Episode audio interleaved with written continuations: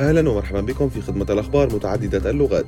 هذا موجز لأهم الأخبار باللغة العربية وآخر المعلومات لفيروس كورونا أعدت لكم عن طريق NEMBC أستراليا يقرأها لكم ريان برهوم.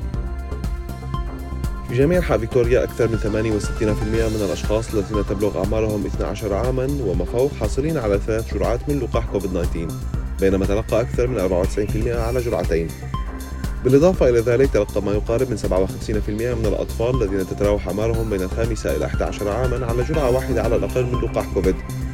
وسجلت فيكتوريا أكثر من 9000 حالة جديدة مكتسبة محليا من كوفيد-19 مع تسجيل 22 حالة وفاة. كرمت الحكومة الفيكتورية أعضاء المجتمع المتميز متعدد الثقافات الملتزمين بإحداث تغيير إيجابي ودائم في مجتمعاتهم.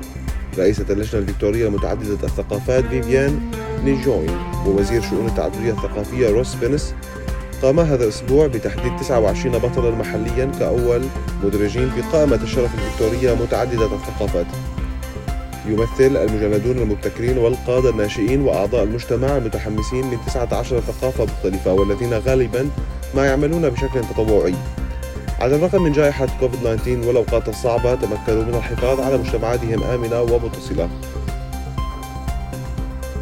تشهد العواصم الأسترالية عودة عدد متزايد من العمال بعد عمليات الإغلاق من الوباء العالمي. أظهر مسحا حديثا أجراه مجلس العقارات الأسترالي أن معدل إشغال ملبورن CBD في أيار يبلغ 48% بينما وصل في سيدني إلى 55% ومع ذلك تظهر البيانات أيضا أن العمال يفضلون العمل في المكتب من منتصف الأسبوع لكنهم لا يزالون مترددين في ذهاب يومي الاثنين والجمعة.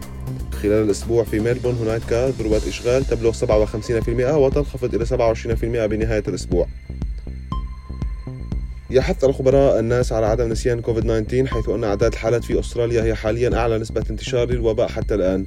قام مكتب الإحصاءات الأسترالي بتقييم الأرقام المتعلقة بالوفيات هذا العام وهي الفترة التي بلغت فيها موجة أوميكرون الأولى ذروتها في أستراليا.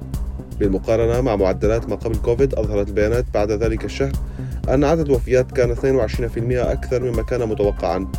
دعت الجمعية الطبية الأسترالية إلى زيادة الاستخدام الطوعي للأقنعة حيث لا تزال حالات الإصابة بالإنفلونزا وفيروس كورونا في ارتفاع. لقاحات الإنفلونزا المجانية متاحة الآن لجميع سكان ولاية فيكتوريا مما يجعل الولاية تتماشى مع معظم الولايات والأقاليم الأخرى. أعلنت الحكومة الفيكتورية هذا الإعلان يوم الثلاثاء أن اللقاحات ستكون مجانية للشهر الحالي. في حين أن لقاحات الإنفلونزا كانت مجانية في السابق لمجموعات معينة فإن هذه الخطوة ستشهد توفير اللقاحات مجانا للجميع فوق سن ستة أشهر. تمت دعوة أكثر من 3000 طبيب عام وعيادة لتقديم اللقاح المجانية. كانت هذه أخبار اليوم قدمها لكم ريان برهوم شكرا جزيلا على الاستماع. نلتقي المرة القادمة بمزيد من الأخبار. بأمان الله.